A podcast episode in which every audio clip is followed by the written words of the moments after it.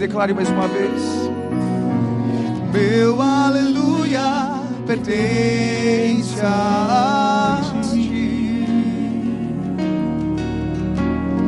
Meu aleluia pertence a ti. Amém. Deus te abençoe.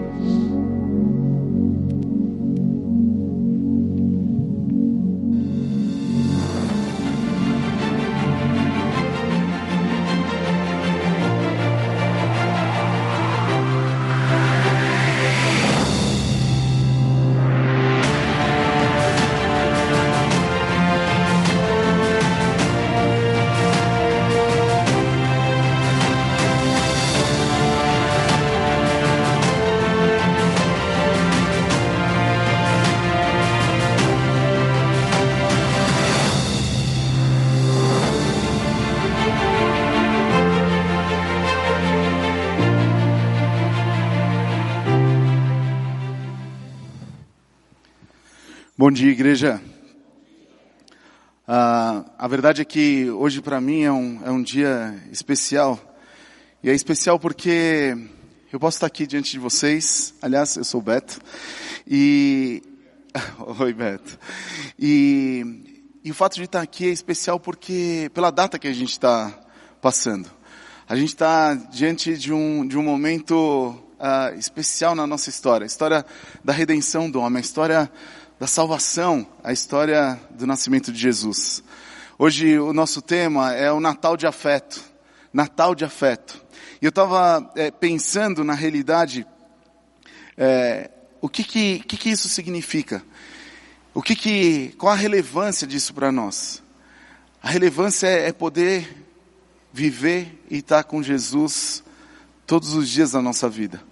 E foi justamente pensando nisso que o pastor Macorde uh, escreveu ao longo de vários anos, devocionais, diários. E desses vários anos, esses dias, dias e dias com Jesus, ele selecionou uh, 365 e nós tivemos a graça de poder compilá-los todos e produzir esse livro que chama Passeio na Vinha. Então, eu quero estimular vocês a continuarem buscando e andando com Jesus todos os anos, todos os dias, todos os anos da sua vida.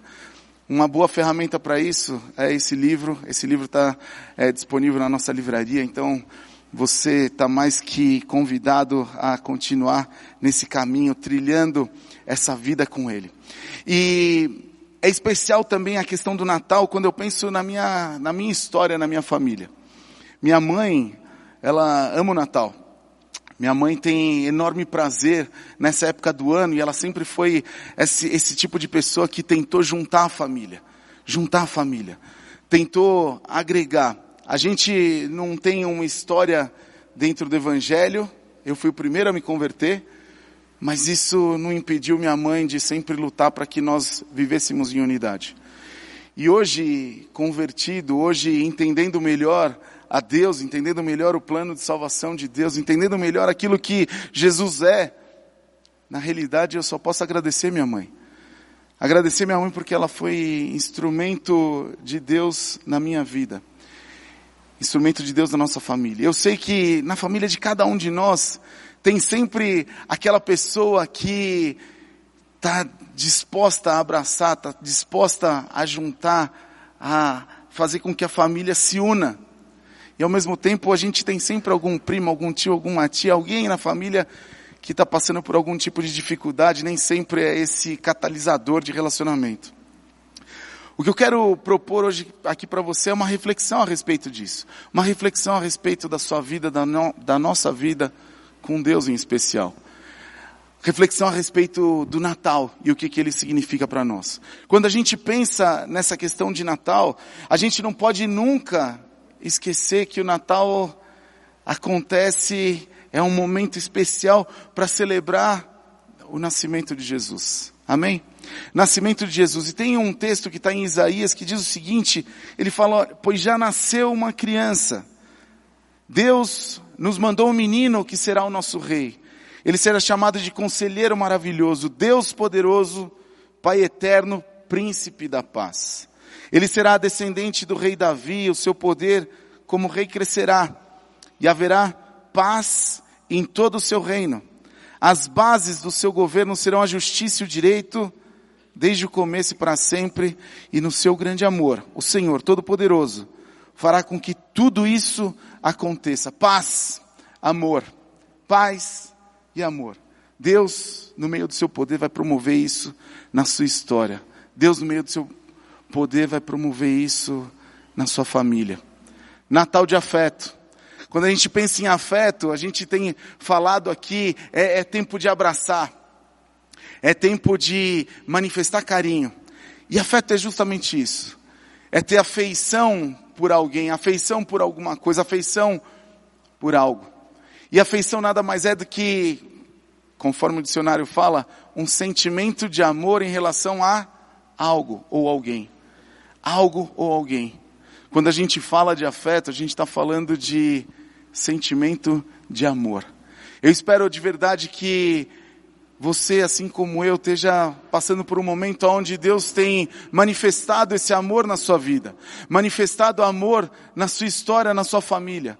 Deus tenha feito com que você se sinta abraçado. Hoje a gente tem esse cenário aqui especial, e é especial porque a gente está no meio desse musical lindo, que fala justamente disso a importância do afeto, a importância do abraço, a importância do amor na nossa vida, na nossa história, em nós e também através de nós. Quando a gente pensa nesse afeto de salvação, a gente não pode nunca esquecer que na realidade se trata do homem sendo criado por Deus para uma comunhão perfeita com Ele. Comunhão perfeita com Deus. O texto que foi separado é aquele de Gênesis, imagino que vocês já conheçam. E diz o seguinte: façamos o ser humano a nossa imagem, e ele será semelhante a nós. Façamos o ser humano a nossa imagem, ele será semelhante a nós. O outro texto separado é em 1 de João que diz: anunciamos-lhes aquilo que nós mesmos vimos e ouvimos para que tenham comunhão conosco. E nossa comunhão é com o Pai e com o seu Filho, Jesus Cristo. O afeto da salvação parte justamente do homem sendo criado por Deus para que tivesse comunhão com Ele. Eu não sei como você tem exercitado isso na sua vida, mas eu espero de verdade que isso nunca saia do seu coração. Você foi criado, Deus sonhou, pensou em você para que você pudesse ter comunhão justamente com Ele. O seu relacionamento fosse pleno com Ele. Que você pudesse se tornar essa imagem e semelhança perfeita de Deus. Reflexo dele aqui. Foi para isso que você foi criado. Para que você vivesse a plenitude de dele. A Bíblia fala assim que é, é, Jesus veio para nos dar uma vida e uma vida em abundância. Não é qualquer tipo de vida, mas uma vida plena, com satisfação, uma vida cheia da presença dele, cheia do amor, cheia desse afeto, do carinho. E isso não é para que ficasse com você, mas para que você pudesse transbordar, transbordar dessa presença, transbordar desse afeto, desse calor desse carinho. As pessoas à sua volta, de alguma maneira, de alguma maneira maravilhosa, pudessem sentir aquilo que você tem recebido. Sentir esse abraço de Deus em você sendo passado para outro. A ideia toda passa por Deus em você. Passa por Deus em você. Se a gente segue, a gente imagina assim: olha, Deus me criou para ter comunhão com Ele, sim. Mas não é só isso. Deus me criou para que tivéssemos, portanto, comunhão com o outro. A gente tem a relação com Ele, Deus nos enche, e a partir daí, a nossa relação com o próximo, a nossa relação com aqueles que estão à nossa volta, com a nossa família, ao final pudesse ser repleta dessa presença. Romanos diz que, da mesma forma que nosso corpo tem vários membros e cada membro uma função específica, Assim é também com o corpo de Cristo. Somos membros diferentes do mesmo corpo e todos pertencemos uns aos outros. Todos pertencemos uns aos outros. E, e, isso a gente vai ver ao longo da Bíblia toda.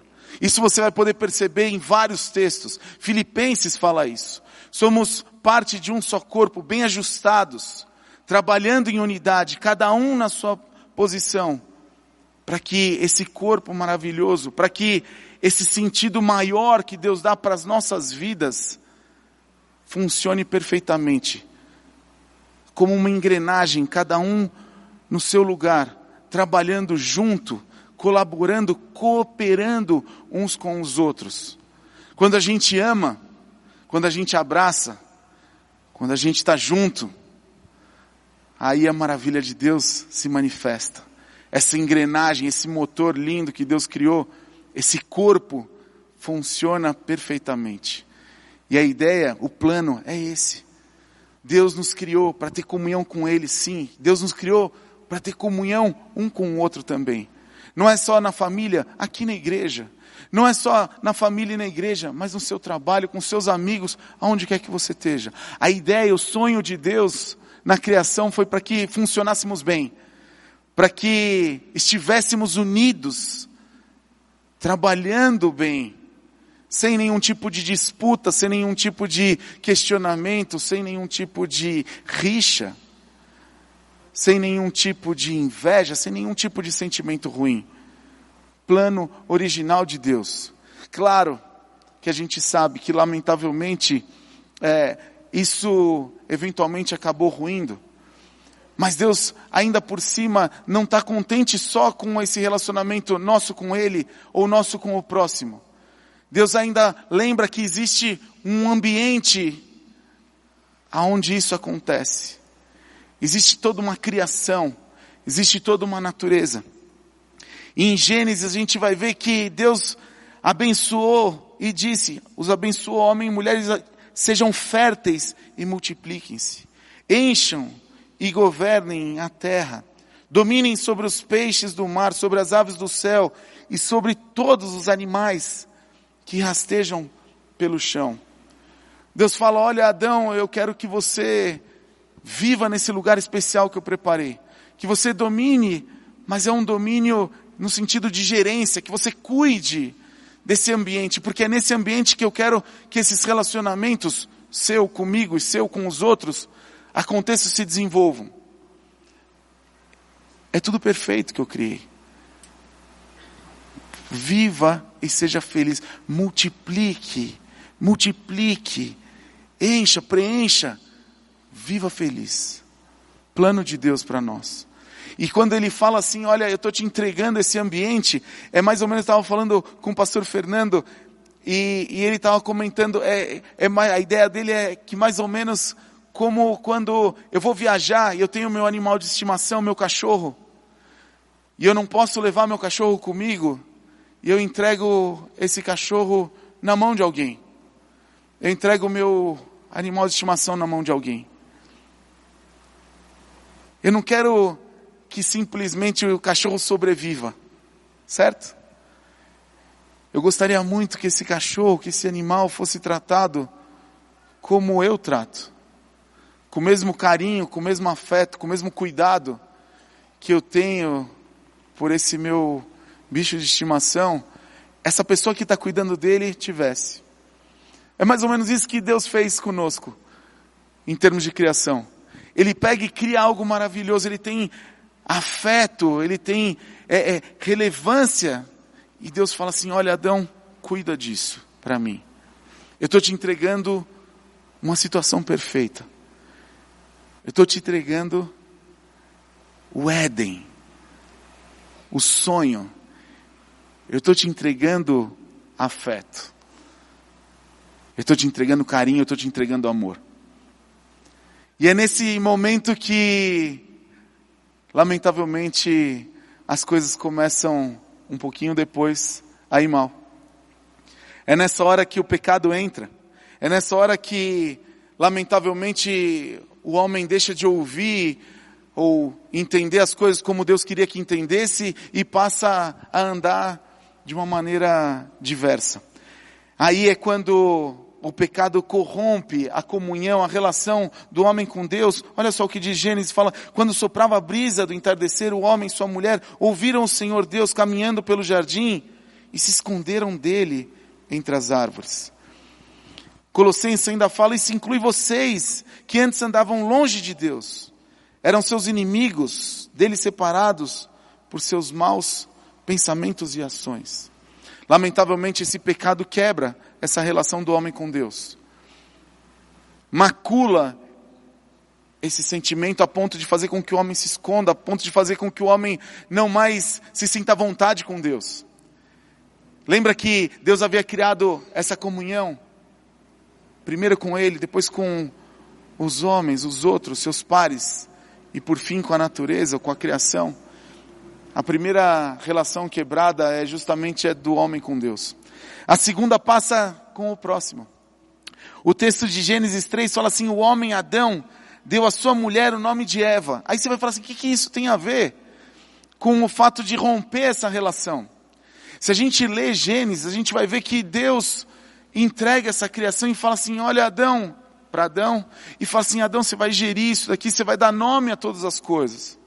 Existe uma relação de controle ou de gerência, como eu havia dito, de Adão em relação à criação.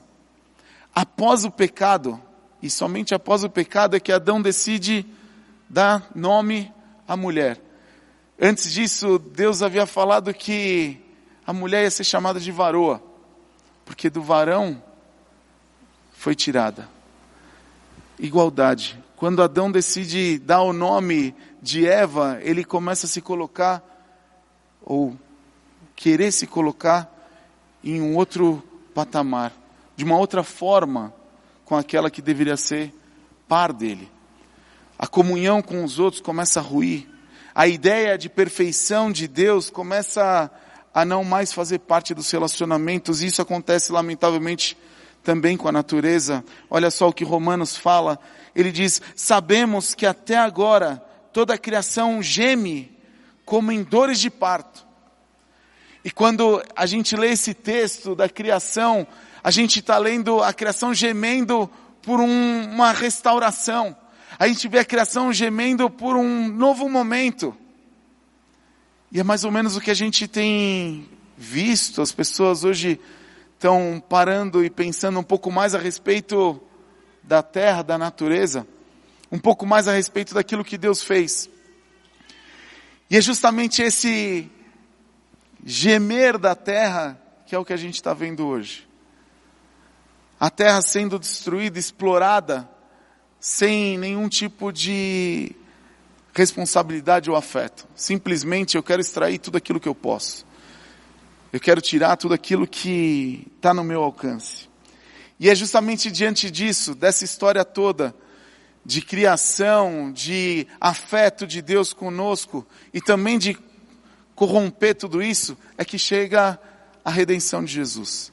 É nesse momento que Jesus decide entrar, porque a Bíblia fala lá em Romanos, capítulo 6, que o salário do pecado é a morte. Está aí na tela para vocês. O salário do pecado é a morte. Isso significa que essa morte entrou na nossa história. E para que essa morte já não mais fizesse parte da nossa vida, do nosso cotidiano, era necessário que ou eu morresse, ou alguém morresse, em substituição a mim. E foi isso que acontece na primeira Páscoa com Moisés. A gente vai para Êxodo no capítulo 12 e a gente vai ler que cada família escolherá um cordeiro ou um cabrito para fazer um sacrifício, um animal para cada casa. E diz o texto ainda que em seguida tomarão um pouco do sangue, o passarão nos batentes e no alto das portas das casas onde comeram o animal. O sangue sendo passado nas casas impediria que o anjo da morte tocasse aqueles que vivessem ali.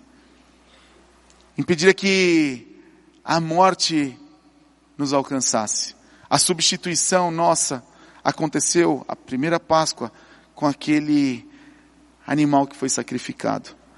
Ali foi entendido como que essa redenção, como que essa salvação aconteceria, como que essa história de é, corrupção, o corromper do pecado, como que isso tudo seria revertido através de uma substituição, de forma imperfeita, sim, ali com Moisés naquele animal, mas finalmente de forma perfeita e definitiva com Jesus nosso Salvador.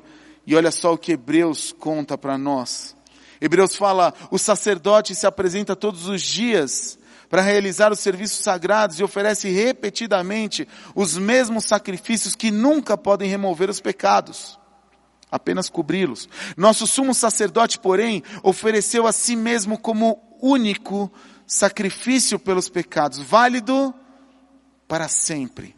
Então sentou-se no lugar de honra à direita de Deus e ali guarda até que todos os seus inimigos sejam humilhados e postos, e postos, perdão, debaixo dos seus pés. Porque mediante essa única oferta, ele tornou perfeitos para sempre os que estão sendo santificados, e isso ele está falando de mim, está falando de você. Ainda João, no capítulo 3, um versículo que a gente está sempre relembrando, porque de fato é super significativo, diz, porque Deus amou tanto o mundo, que deu seu Filho único, para que todo o que nele crê não pereça, mas tenha vida eterna. Deus amou seu Filho e enviou seu Filho ao mundo não para condenar o mundo, mas para salvá-lo por meio dele. Salvar por meio dele. Uma criança nos foi prometida e nos foi entregue. O texto de Isaías. Natal. Natal. A mudança da história. Natal. Deus enviando uma saída definitiva para mim e para você. Natal não se trata, portanto, de celebrar simplesmente, não é uma festa só, dia 25. Não é só um motivo para reunir família, não é só uma razão para a gente juntar no final do ano os amigos ou ainda os companheiros numa celebração da empresa. Natal, no fundo, é Deus enviando o seu Filho para promover a restauração daquilo que foi o plano original. O sonho de Deus para minha e para sua vida. Amém. Natal é isso. Natal é a restauração das coisas. Natal é a volta da vida perfeita com Deus. Natal é Jesus. Natal é vida com Ele. Esse é o convite de Deus. Esse é o convite de Deus.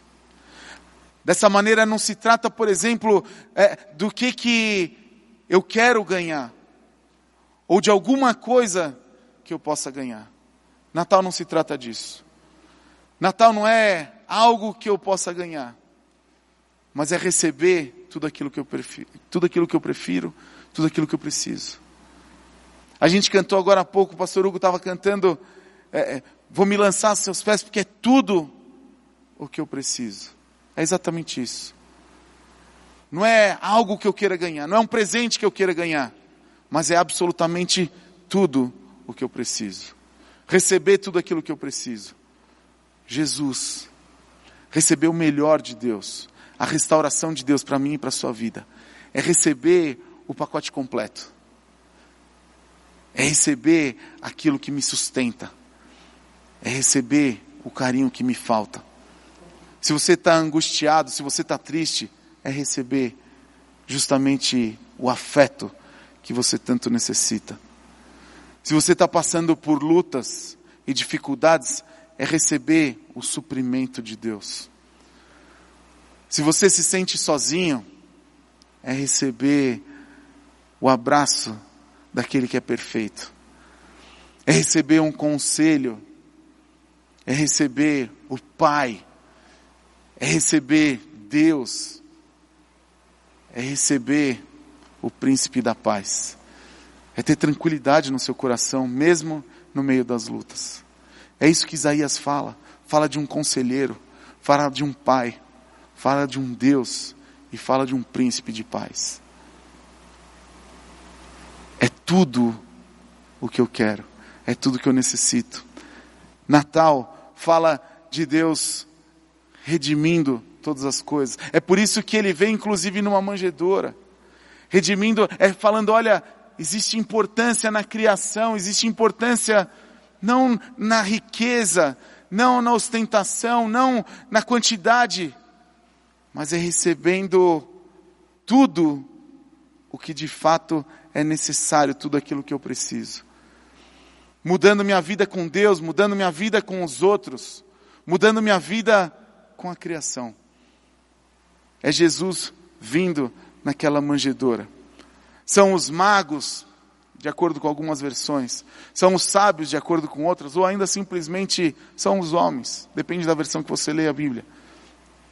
Trazendo e honrando aquele que veio para restaurar, presentes para aquele que veio restaurar todas as coisas nas nossas vidas. São esses homens seguindo aquela estrela. Se você for ler lá em Mateus, você vai ver que eles seguiam uma estrela que foi dada como guia para eles. E essa estrela os dirigia. Existia perseguição, mas Deus constantemente dirigindo-os, mostrando o caminho que deviam seguir.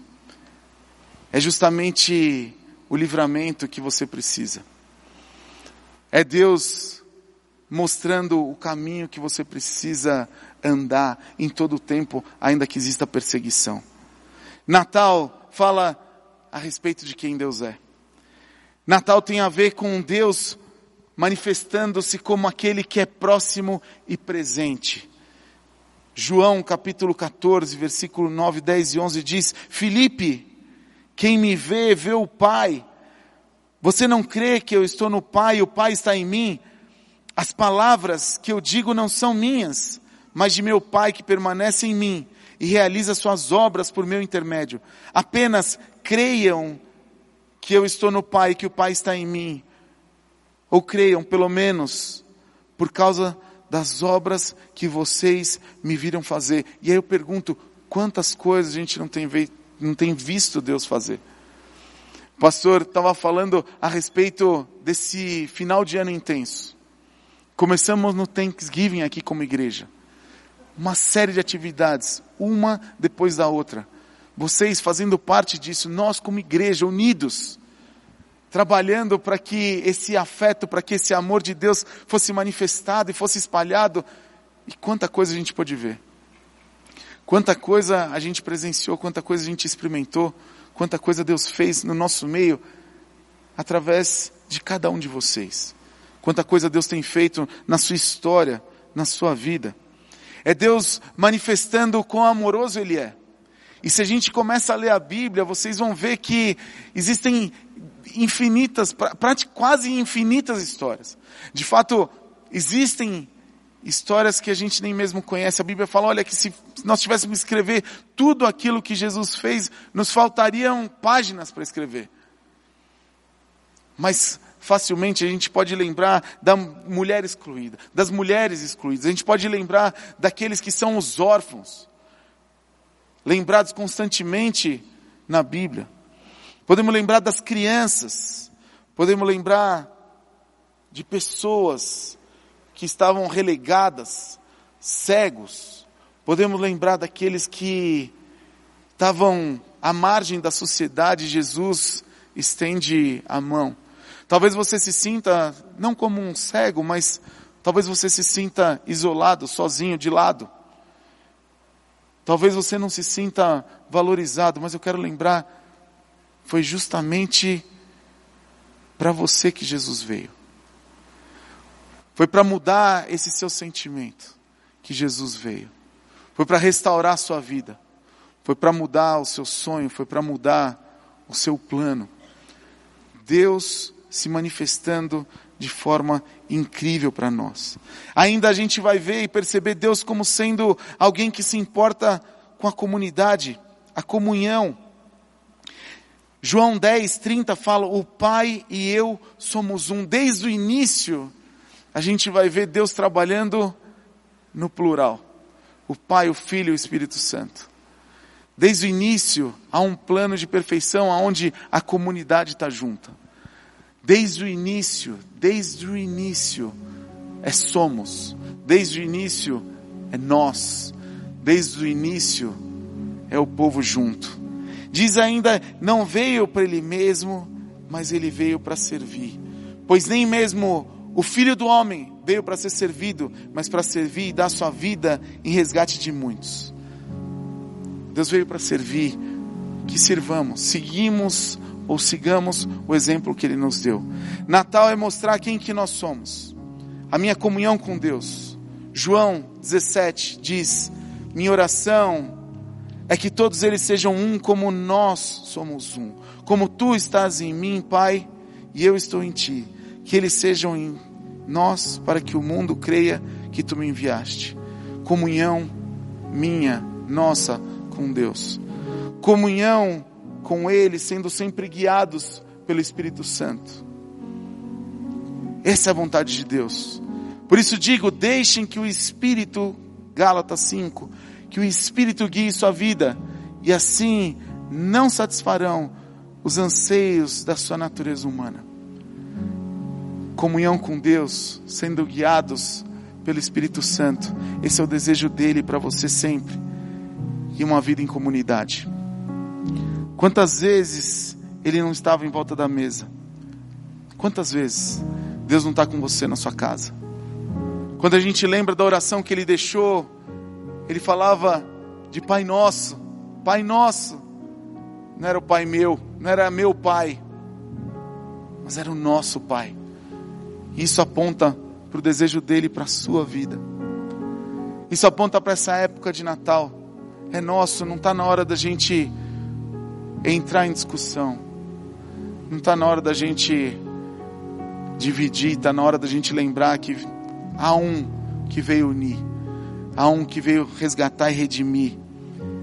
Ele cuida da comunidade, quer ver vocês ligados uns com os outros, envolvidos aqui no nosso meio.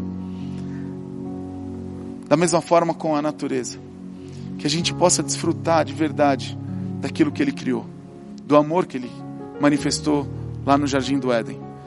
Comunhão com Ele, comunhão uns com os outros e comunhão com a criação, com a natureza.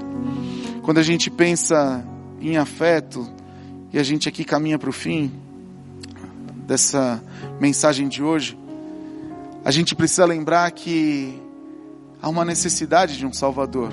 Quando a gente pensa naquele plano de redenção, quando a gente pensa nessa história de criação, relacionamento com Ele, relacionamento com o próximo, relacionamento com a natureza e como o pecado acaba maculando tudo isso, corrompendo tudo isso, eu preciso lembrar, a primeira coisa é que eu preciso de um Salvador. Todas as pessoas na sua família, quando você estiver se reunindo com eles nessas próximas festas, lembra que todos nós precisamos de um Salvador. Graças a Ele, nós temos alguém a quem nós podemos nos virar, encontrar refúgio. Jesus Cristo é suficiente. O sacrifício feito por Ele é único e perfeito. Por isso que sai aí no esboço de vocês, de uma vez por todas. Ao mesmo tempo vocês vão ver que está escrito aí todos os dias. E esse todos os dias tem a ver com você. É uma coisa é o sacrifício que ele fez e outra coisa é a minha decisão todos os dias de depender e de escolher, de acreditar sou eu falando, eu preciso de você, Jesus, todos os dias da minha vida. Obrigado por ter vindo, obrigado pelo seu sacrifício único e perfeito, mas eu escolho você todos os dias da minha vida. A gente foi salvo para viver em comunidade. O pecado distorce as nossas relações, distorce a maneira como lidamos uns com os outros. Ao mesmo tempo, Jesus vem para nos reconciliar de tudo isso, com tudo isso. A igreja é esse corpo maravilhoso. A igreja é esse lugar aonde nós encontramos essa essa unidade em Cristo. Aonde nada é meu, mas tudo é nosso. É tão curioso porque a gente fala assim: eu sou templo do Espírito.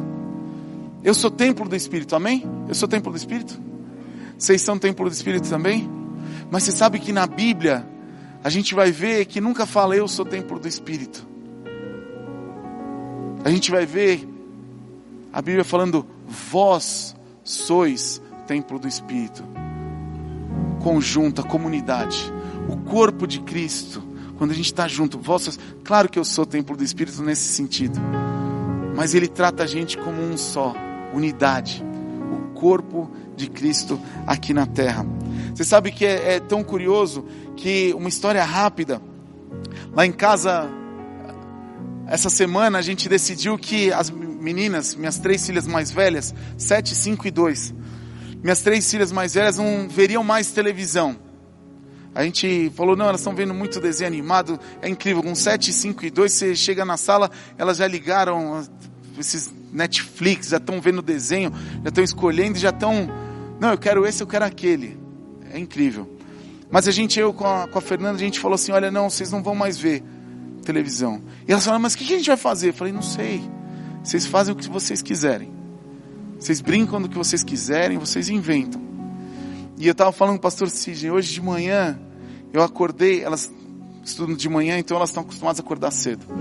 Eu acordei hoje de manhã e era 15 para 7. E eu fui no quarto delas, elas já não estavam.